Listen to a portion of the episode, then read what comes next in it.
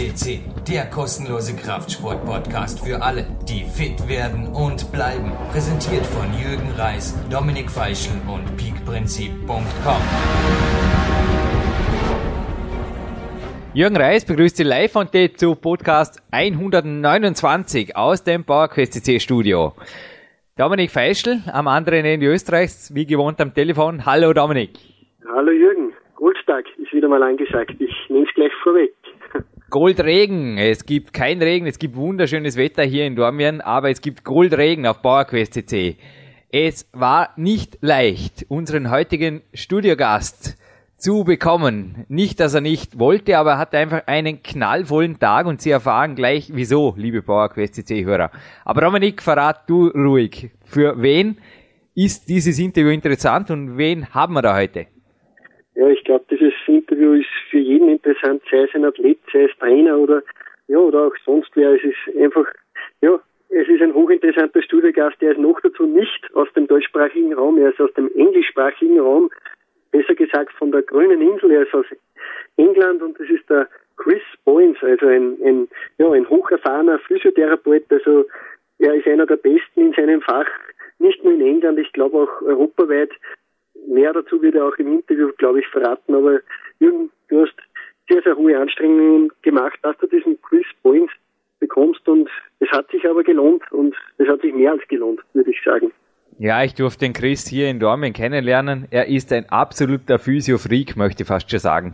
Er ist absolut sowohl von der wissenschaftlichen als auch von der sportpraktischen Seite sicherlich eine Ikone, nicht nur in England, arbeitet auch als physiotherapeutisch fast schon untertrieben. Also er hat hier eine Physiotherapeutenfirma aufgebaut.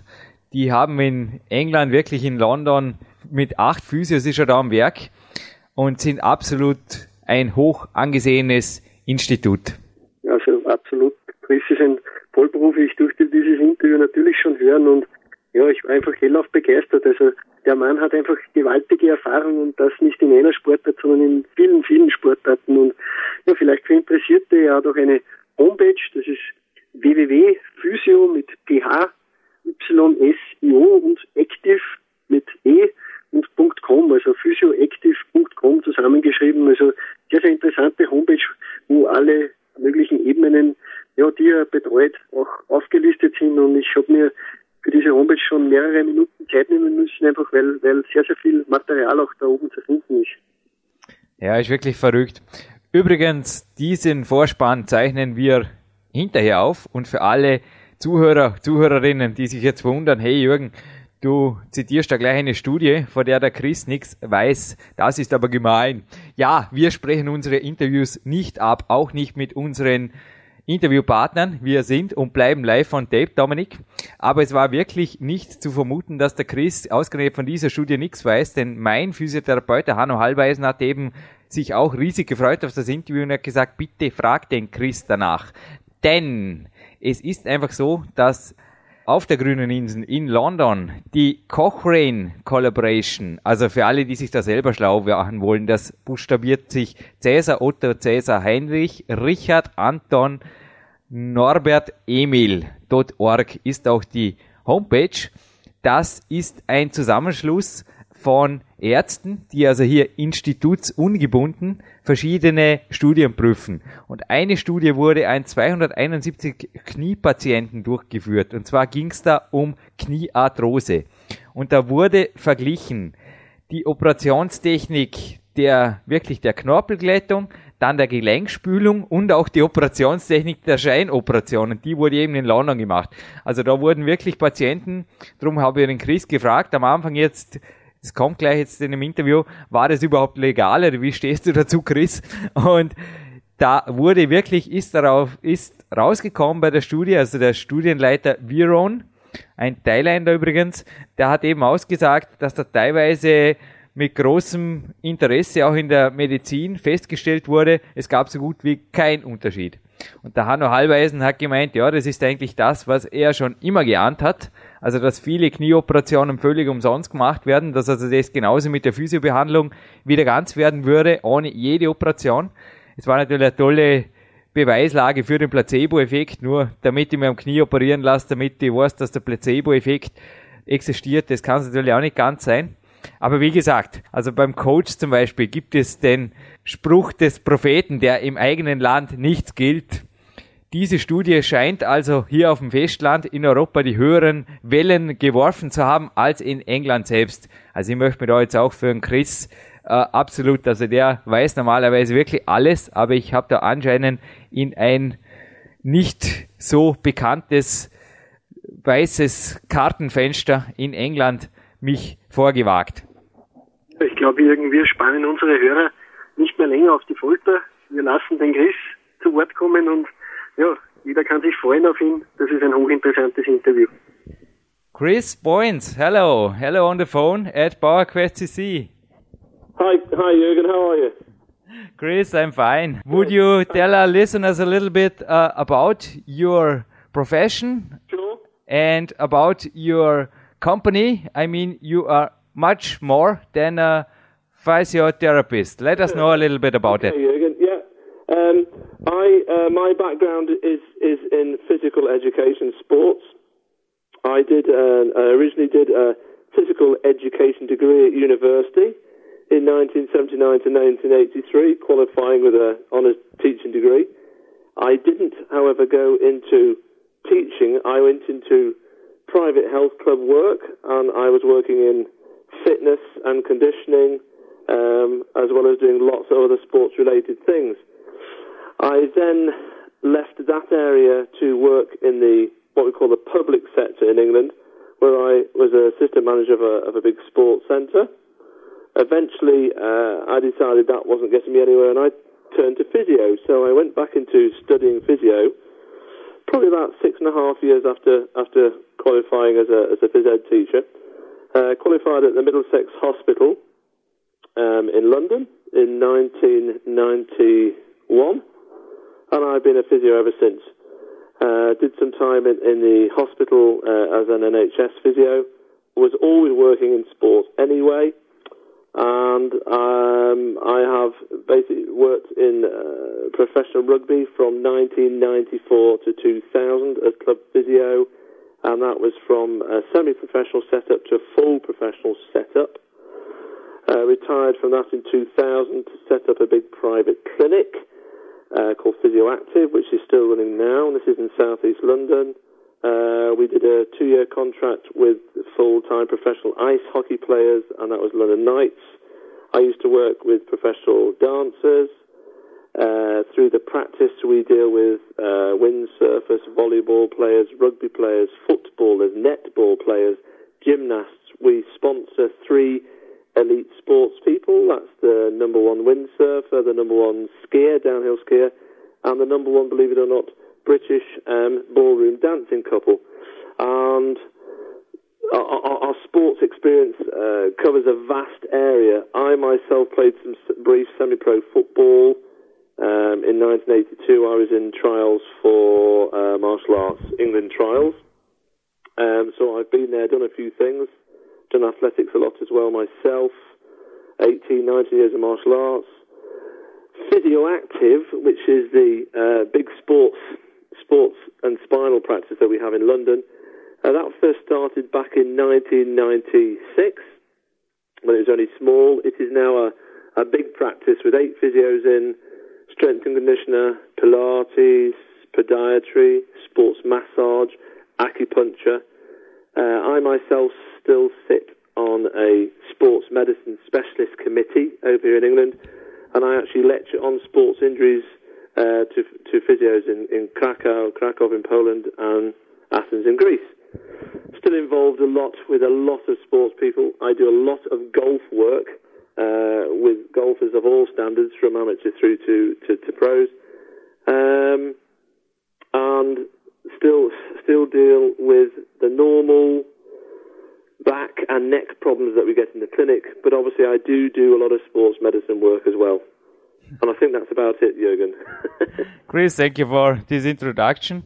www.physioactive.com is the homepage, and I was wondering not what you are offering, I was wondering what you are not offering because there are not many things that you are not dealing to your clients. It's unbelievable the separate things they are involved in your physio company. I can call it this way, yeah? Sure. The, the thing is, Jurgen, that because we have very experienced physiotherapists working at the practice, and a lot of them have worked in sport, um, we can offer a, a very varied um, and detailed range, range of, of, of treatment. In terms of the sports people we look after, if you're going to deal with sports people, you have to have a lot of uh, good professionals working around you, as you can probably understand. Yeah, sure. The first thing that maybe inspired me for the first question, I was on a mountain bike in the morning and there was a Beatles song, What Goes On? And I was asking myself, what goes on in good old England? There was a study, I think, Chris, you will know about it. Yeah. The Cochrane org, they made knee surgeries. Yeah. And I think this was highly discussed, not only by experts. In my, I mean, it was good thing to make a proof for the placebo effect, but what's your opinion of this? Was it legal at all? So, so uh, let, let, me let me ask you, uh, is this you, you say you were, you were there was a, a, a discussion about knee surgery? The knee surgery that was made in England. Mm. It was a study, and the patients they were under a surgery. They were told their meniscum was damaged yeah. and was repaired by a surgery, but it wasn't. They were just it was just opened. The knee was opened. It uh. was. Uh, a little sodium in there or yeah. and, and nothing nothing was changed and they get healed without any surgery, just by physio. So they, uh, okay, I, I think, am I understanding you that you're saying that they, they, they were then given physio and they felt better? Yeah, they were in belief they had the improvement because of the surgery, but it wasn't. The surgery wasn't changing anything. The only thing that has changed was certainly their mind because they yeah. suspected they were under surgery, and sure. what made the okay. mean thing was the physio. Sure, I, I think um, I, I, think the placebo effect is huge, as you will, will know yourself. Um, my question about th- that piece of research would be um, what they're actually looking for, because the, the, the, knee surgeons we work with, and we, we work with some of the some of the top knee surgeons in in, in London uh, who do professional footballers, rugby players, skiers, hockey players, whatever. Um, they the surgeons themselves will say that they will do a very good job surgically, but without the physiotherapist and the rehabilitation, the job's not done. Yeah. Now, in, in terms of, I, I, I, yet in my clinical experience, I have met nobody who we have sent for surgery that hasn't had something wrong with their knee. in, in terms of someone, the actual study herself, I, I, I haven't heard of that one because I don't quite know what they're looking for, Jurgen. Are they looking to see if, if it's surely people think there's something wrong with them, but there isn't, and then they have physiotherapy? or they're just looking at the effect of physiotherapy or the effect of physio, Jurgen. I'm not clear on that one because for them to undergo surgery, um, did they did they think they have something wrong, or did they find something on on MRI scanning? They said there was something wrong. It was also a thing that Hanno Halbeisen, my physiotherapist, you know him, he told me. And he said yeah ask chris about that because probably he knows something especially about this study. But it was a proof of the placebo effect. So they didn't made any change by the surgery. The whole healing was made by the own body and improved by physio. That was the point so this was also a study that proved that sports physio is sometimes even more valuable than a surgery. And also in my case, I also had knee injuries or other injuries. Doctors said it has to be repaired under surgery. And I decided, no, I will make it with Hanno Halbeisen, with my sports physio. And I always think I made the right decisions. But because the doctors also sometimes said, hey, Jürgen, let's look, let's look if you can jump away our scalpels. I remember those words from a doctor and I jumped away with the help of Hanno. Yeah, I, I, you see, uh, from my from my point of view, working here, um, if we, if, if if I felt there's something wrong with the knee that I could not fix myself as a sports physio, then you would have to refer it for a surgical opinion and possible. Sure, sure. Yeah. So um, Sure. ma- maybe it's just me, but we have never had anything that we have sent for surgery that has not been that has had to that has had to be done. May, may, what I would say is maybe the uh, original initial diagnosis is not good enough. I would say that some of these doctors may not have the same skills in some ways as a very good sports physio. We're, we're not surgeons. We can't fix inside the knee if there is an articular, if, if there is a meniscal, a cartilage problem, the chances are if it's torn, it will not go away. It will reoccur in the sports person. So if you have a problem with the meniscus, it needs to be fixed. Um, so I, I would I would question who does the examination and who does the diagnosis. but we know, Jurgen, we know from lots of research, and especially um, there's a massive amount of very good research from the sports psychology side of things, where the, the healing process, just purely from a positive, a positive input to the athlete of um, aims and objectives, you know, and you will get better and you will do this. There, there has, they've actually shown in previous studies five or six years ago that there's been some form of healing taken place, which there is no, they, they cannot take an, an account for. So the emotional side of the athlete is, is massive.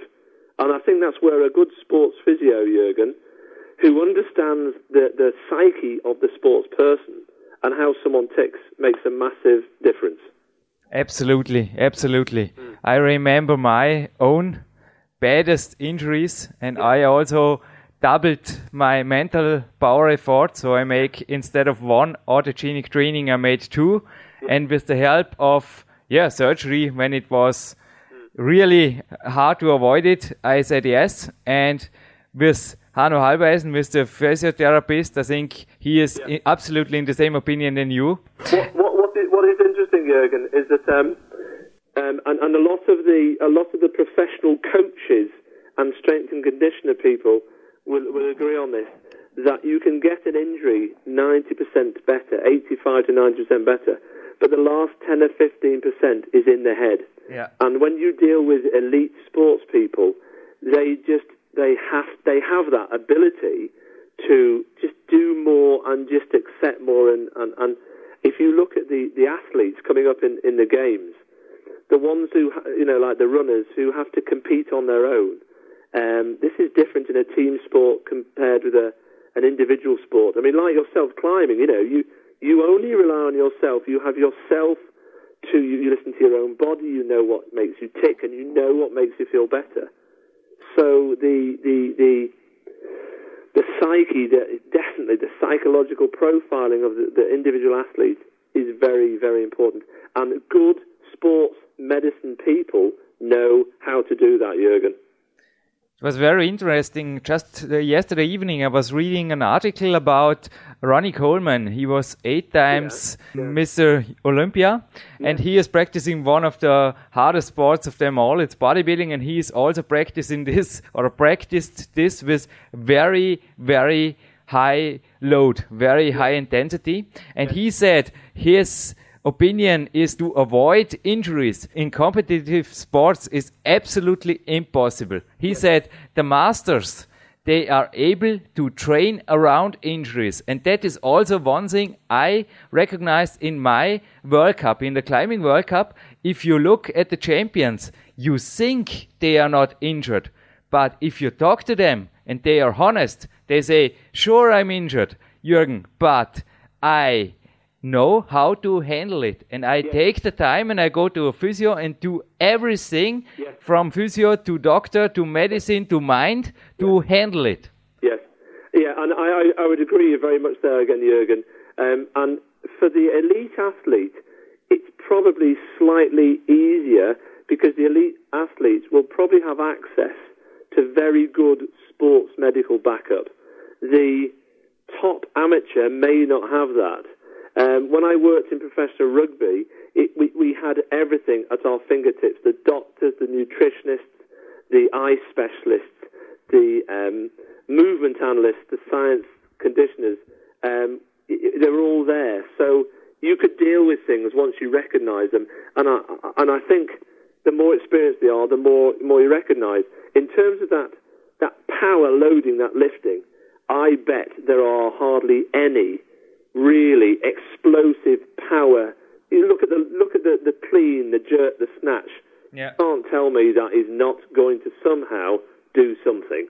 Sure. And they are all they are all slightly carrying some form of injury, stroke, draw, damage somewhere, Jurgen. in that sort of sport, yeah. Yeah, also in England, there is a legend of the world high intensity training. America has Mike Mentzer, and England had also Mr. Olympia, Dorian Yates, who trained with very, very high intensity. When it comes to weight training, Chris, what do you recommend? I mean, what's your opinion? Is it better to train with a little higher volumes? As also many professionals do in strength sport, if it's bodybuilding or climbing. Yeah. But there are also always enthusiasts. They say, yeah, make it very hard, close to the maximum, and make it with good style, good technique, and then it's even healthier. But what's your opinion in this Okay. point? um, across all sports, Jurgen, if as you obviously know as well, and Hanno knows, etc., that if if you if you have an injury, the injury recovers, but you need to re-strengthen the muscle or group of muscles or part of the body that's affected. So we have to do some strength training anyway. So across all the sports, you will do core strength and conditioning. But if you actually want to, you know, increase the size of your muscle fiber, cross sectional size, you have to overload it. Now, depending on the sports that you do, rather like, you know, your clean snatch and jerk is so specific. But if you are an athlete, say a track runner, you will have to do something that gives you strength plus speed, which equals power. So you will have to do the clean, the snatch, the jerk, etc. But you don't do it perhaps to the same level as the bodybuilders or the powerlifters do. Having said that, Jurgen, the a, a little piece of information here. If you ask someone, do they think golf is an athletics event? Do you, Jurgen, do you think golf is is a power sport? I suggest yes, because I've read something about or many things about golf on your homepage, Chris. That's right, because because when you actually swing that golf club, only ten percent of the of the um, of of the force produced goes into the ball. The rest is absorbed in the body. So you can imagine that. And they say that the golf swing these days is equivalent. The nearest thing equivalent to it is almost like the um, clean, the, the, clean and jerk action. It is a, you know, you're hitting the golf ball as 100, 120 miles an hour plus. So the golfers we now train, Jurgen, we train them in basic core work. We look at the the uh, the, the, the the squat, the deadlift, and then if they if we can move them onto, we'll move them onto above head presses. And some of the golfers now they're they're snatching, clean, and jerking.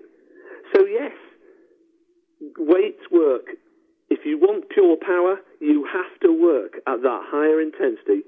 Volume is something you have to look at depending on the sport they're in and the time of year they're training. But I am undoubtedly, yes, strength and conditioning, you have to do overload. You really have to, but you just have to be careful how you do it. Yeah. Is that fair? Yeah, I think enough rest is also. I agree absolutely. I think high intensity is absolutely a subject for an competing athlete, but you know you have to shuffle it throughout the week. I mean, you don't have to push every day because this will lead to an overstressed tissue. Yeah, r- really fast. And once again, you're talking about for for for people who perhaps aren't um, experienced in how to organise their conditioning program, then they need to speak to somebody who has that knowledge, which could be the sports physio, it could be the strength and conditioner, it could be someone like yourself whose knowledge in all the work you've done.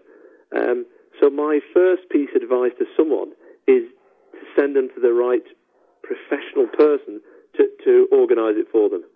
Sure. No, it was just a general question. Mm. And what was also interesting when you were speaking about golf, I was just remembering it was about, don't know, 15 years ago. I was in England and I was trying golf for the first and last time because I thought it's easy and I think I was making lots of work for the men who have to repair the grass afterwards. It was golf is like climbing is a sport with a highly technical aspect very, too. Very. How do you join here? You were speaking about speed and power, but how do you join in an athlete? Because this is for many athletes. I'm also no bodybuilder. I'm a climber. I always have to watch my technique. How do you improve technique and power in your conditioning? Yeah, now that's a, that's a, that is a that's a very good question, Jurgen, because that brings together a lot of things. Um, if we take golf as an example, uh, we're, we're, very lucky because I work with two golf professionals who have um, a 3D uh, computerized um, a, a machine. It's, it's, it's fantastic, Jurgen. And I would drop this in. If people want to look at it, they should look at www.totalgolfanalysis.co.uk. Yeah? Because they can look at the website and they can actually see the video. Now, this 3D computerized system doesn't require any any um, lights or anything. It's all, it's all done on sensors, and the information given back from this amazing piece of machinery gives a, a, a total, in-depth, detailed analysis of the golfer's movement as as they swing. It includes the setup and the finish. Now, that's the analysis. That's how they swing the club and what they're doing. I then come along, I then look at their movement analysis because if they're not managing to do something, there must be um, a reason for it. Maybe joint stiffness, muscle tightness, lack of muscle strength, all that sort of stuff. When we have that information, we then discuss with the golfer what they do conditioning wise. Now, to get someone faster in golf, you could practice swinging the golf club time and time and time again, fine, but I don't think you'll get that far.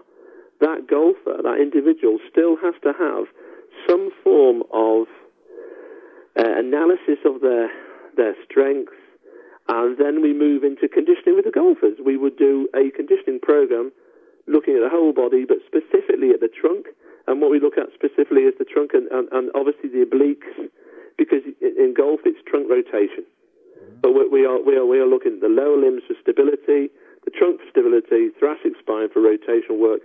And like anything else, um, Jurgen, we will start from a low point and we will progress through. But as I said, these golfers, if we want to get them faster, then we have to do more of the fast power, you know, the short bang sort of type of work.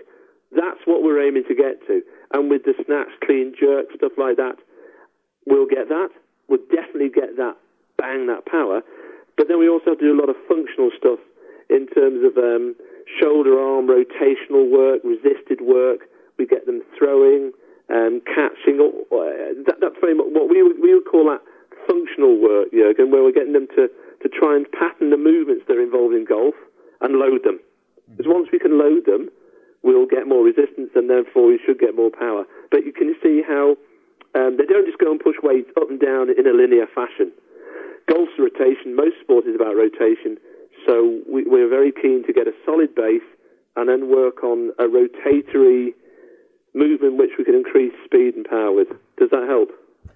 Absolutely. It remembers me much of, of what you told me when you were last time here in Austria and yeah. we made the walk to the Olympic Center here. Yeah. And by the way, I just was on the ProVip vibration plate just minutes before our talk.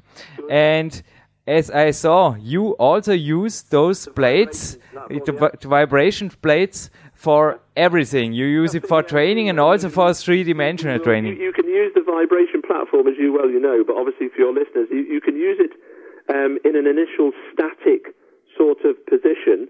And if you're using it correctly, you can use it to hopefully influence type 1 fibers, which are the slow ones, as well as type 2A and B, and possibly 2, 2C as well now, which obviously is the faster type. So you can do most of that. So you can go from static positions to functional positions to, um, you know, eccentric work on it. Yeah, that's, that's the good thing about it. Mm-hmm.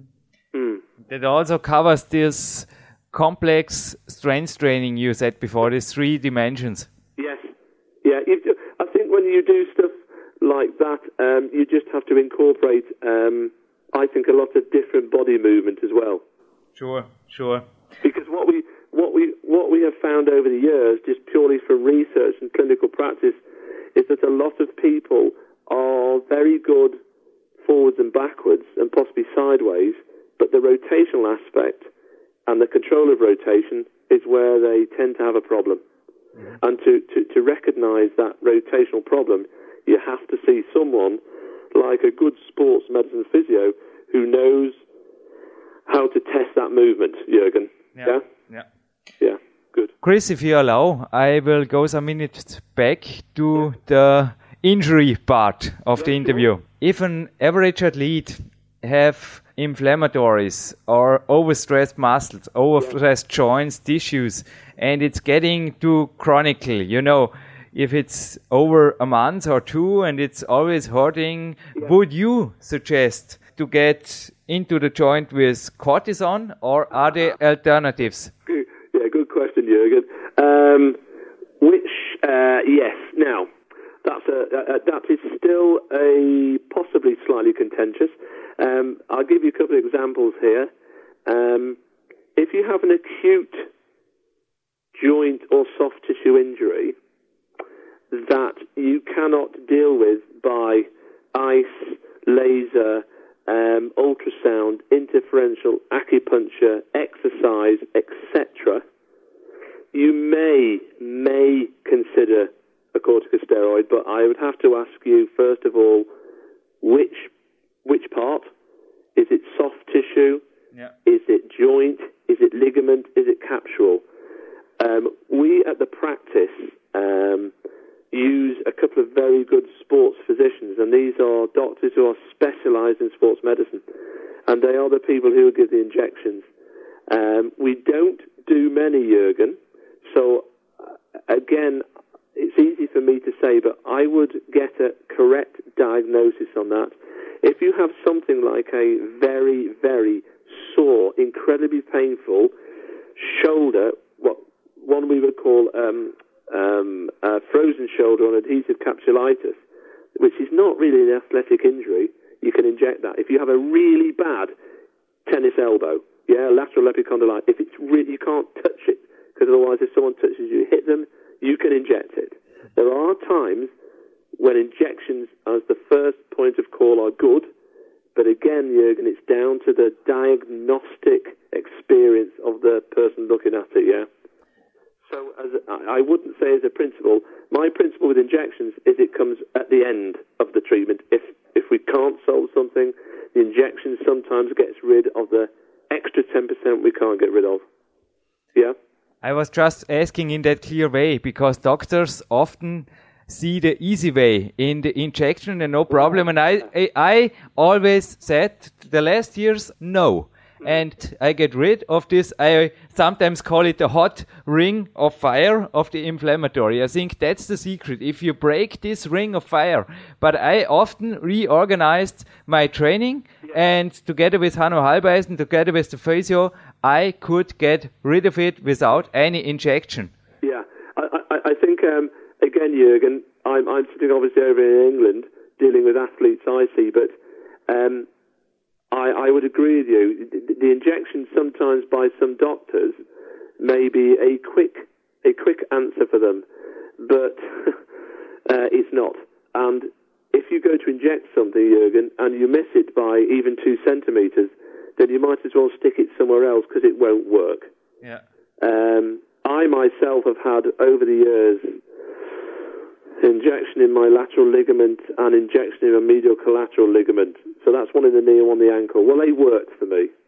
they worked for me because they knew exactly what was wrong and they were put in the right place and they worked for me.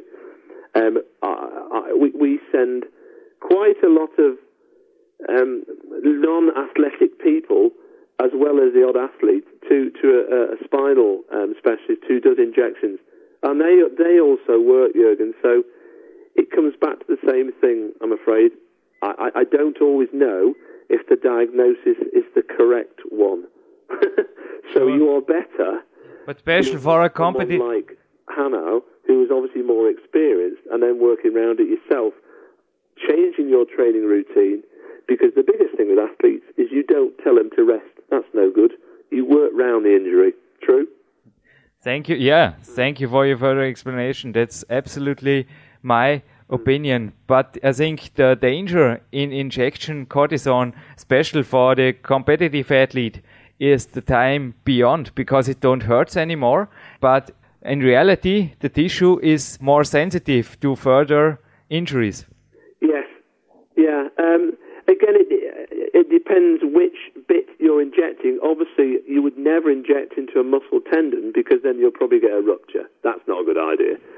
Um, I, again, if you're talking about an acute compared to the chronic state, that's different.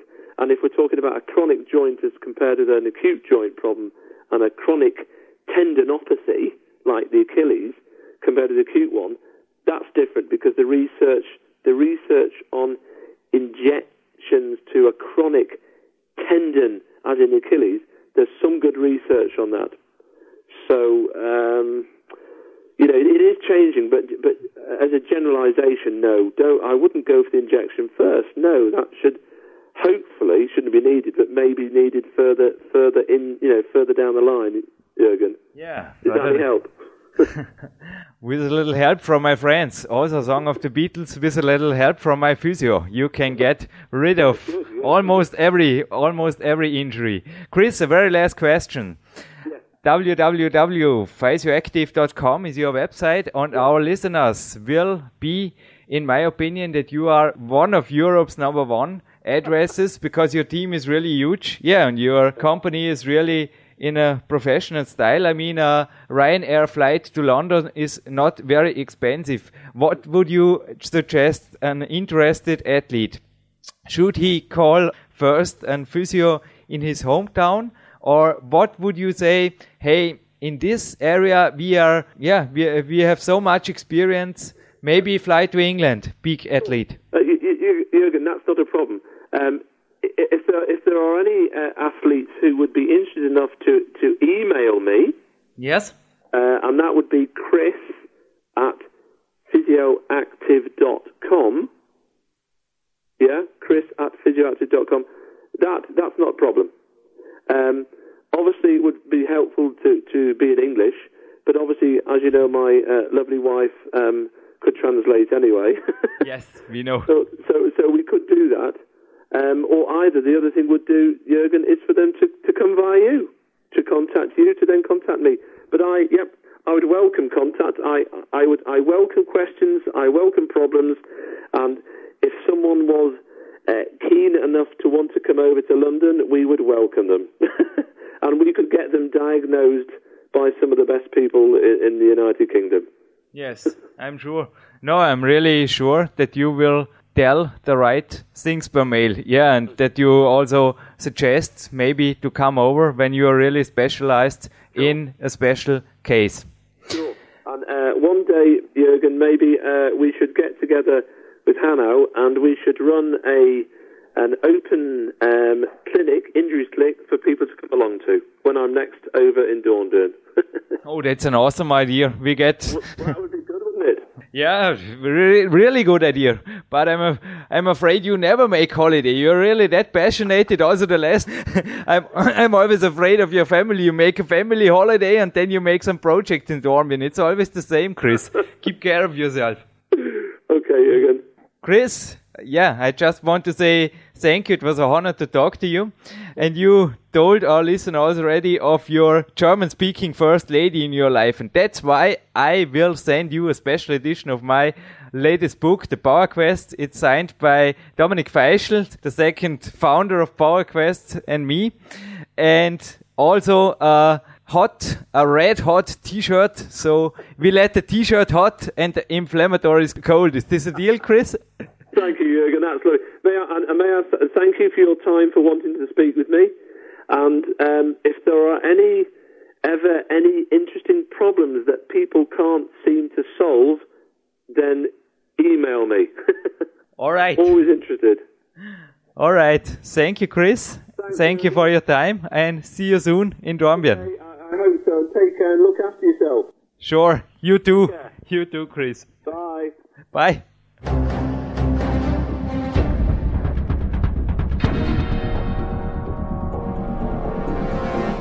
Fitness-Bestseller der Peak-Trilogie, kostenlose Newsberichte und weitere Podcasts von PowerQuest CC sowie Trainingssoftware, Supplemente und Trainingsausrüstung, Personal Coachings, Seminare, Workshops und mehr. Jetzt direkt im Internet auf www.peakprinzip.com oder www.jürgenreis.com.